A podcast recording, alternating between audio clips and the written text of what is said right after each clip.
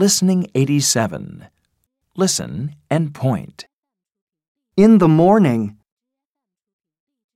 In the afternoon. In the evening. In the evening. In the morning. In the afternoon. Listen and repeat.